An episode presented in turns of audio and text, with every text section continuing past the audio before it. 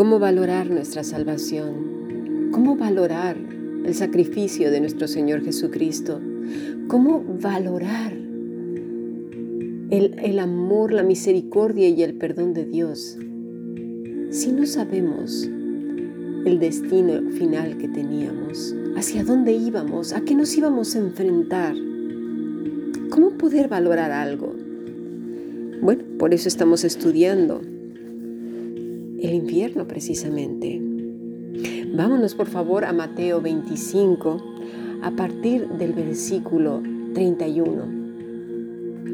Cuando el Hijo del Hombre venga en su gloria y todos los santos ángeles con él, entonces se sentará en su trono de gloria y serán reunidas delante de él todas las naciones y apartará los unos de los otros, como aparta el pastor las ovejas de los cabritos, y pondrá a las ovejas a su derecha y los cabritos a la izquierda.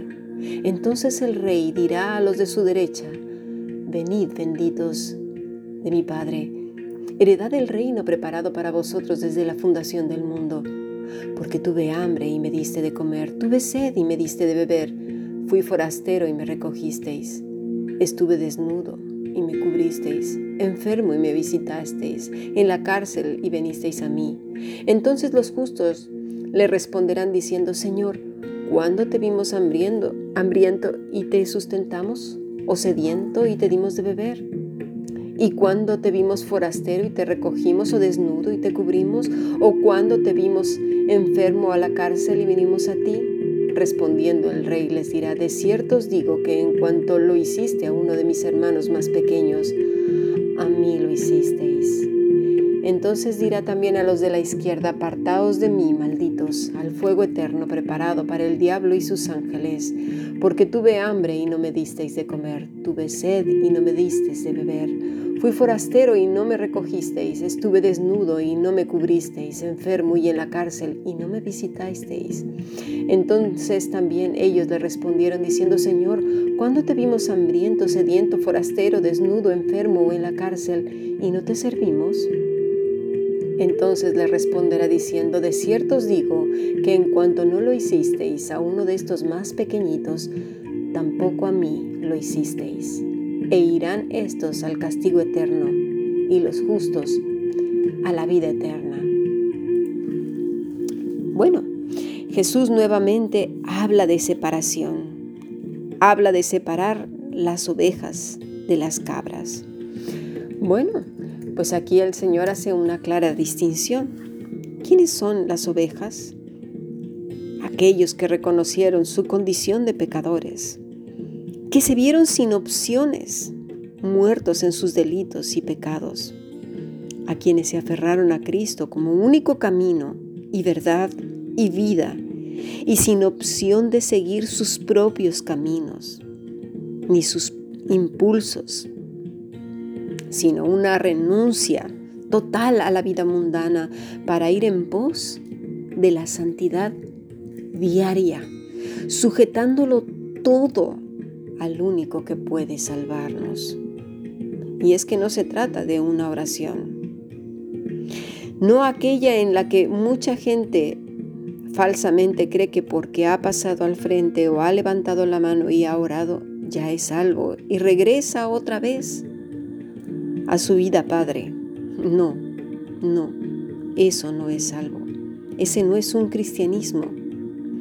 El verdadero cristianismo es el que nace en lo profundo del ser humano, en la habitación secreta, en aquella cámara interna donde el Señor sabe bien si es verdad ese arrepentimiento, si hay esa sed por Él, ese espíritu que le anhela como el siervo que brama por esas corrientes de aguas que solo sacia su sed en el Señor, que busca en las sagradas escrituras la verdad y la vida y ser confrontado por ellas, redarguido e instruido.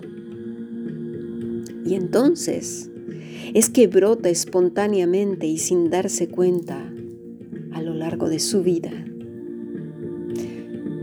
Bueno, ahora habla también de las cabras, aquellas que deliberadamente le rechazaron, aquellas que sin preocupación y de manera laxa toman el Evangelio y lo rechazan. Aquí lo que Cristo está hablando es el concepto de juicio. La palabra que en griego se utiliza es crisis, que quiere decir separación, elección, sentencia, juicio.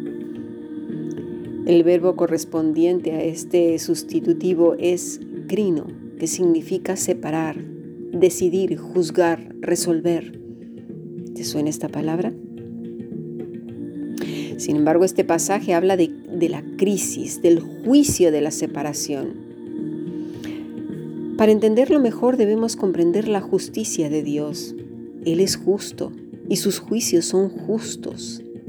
Él es el que gobierna sobre todo y todos.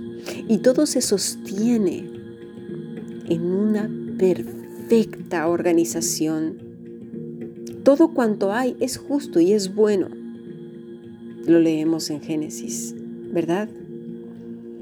Jesús nos está diciendo en este pasaje que habrá un juicio para aquellos que piden justicia.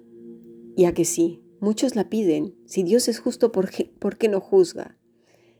Y lo piden con vehemencia. Pero ninguno de nosotros debemos de estar preocupados porque justicia habrá. Habrá para todos. Ninguno, ninguno se quedará sin justicia. Todos pasaremos por ese tribunal, por esa justicia pura, perfecta y santa.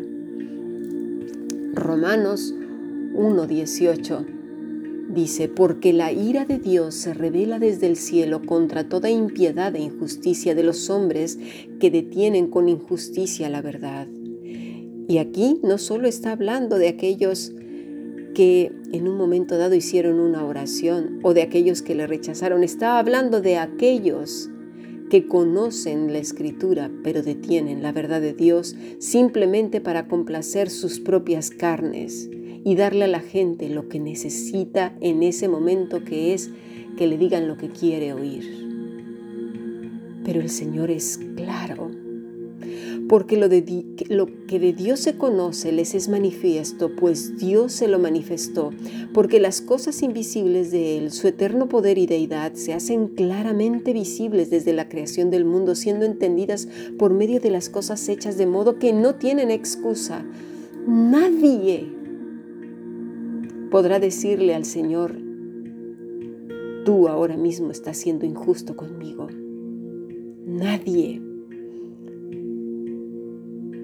pues habiendo conocido a Dios, no le glorificaron como a Dios, ni le dieron gracias, sino que se envanecieron en sus razonamientos, y su necio corazón fue entenebrecido, profesando ser, ser, sabios se hicieron necios, y cambiaron la gloria de Dios, del Dios incorruptible, en semejanza de imagen de hombre corruptible, de aves, de cuadrúpedos, de reptiles, por lo cual también Dios los entregó a la inmundicia la concupiscencia de sus corazones, de modo que deshonraron entre sus propios cuerpos, entre sí sus propios cuerpos, ya que cambiaron la verdad de Dios por la mentira, honrando y dando culto a las criaturas, antes que al Creador, el cual es bendito por los siglos. Amén. ¿Tienes dudas? Ve a la Escritura. Ve a la Escritura toda aquella persona que te quiera endulzar el oído y decirte lo que quieres oír, cuidado, ve a la escritura, porque nadie escapará del juicio de Dios. Toda boca será silenciada porque ninguna persona podrá decir nada para defenderse contra una justicia que es perfecta ya no habrá razón para un abogado, porque no puedes culpar a tu Creador de injusto. Cada persona en su interior lo sabe. Y una cosa más, todos daremos cuenta de aquellos soliloquios entre tú y la conciencia que te acusa y que te dice que debes de correr al Creador. Cuando intentas apagarla cuando intentas buscar aliados para que la calmen en lugar de arrepentirte, de arrepentirme. La escritura dice que daremos cuenta de todas las palabras que digamos. Mateo 12, 36. Yo os digo que de toda palabra vana que hablen los hombres darán cuenta en el día del juicio. Es decir, seremos juzgados de todo lo que hicimos. Dejamos de hacer, según lo que acabamos de leer en Mateo 25, y también de todo lo que dijimos, aún de lo casual y de lo banal. Y si las, y si las cosas banales serán traídas a juicio, cuánto más aquellas intencionadas para hacer daño. Quedémonos con este pensamiento. Vayamos a nuestro segundo podcast.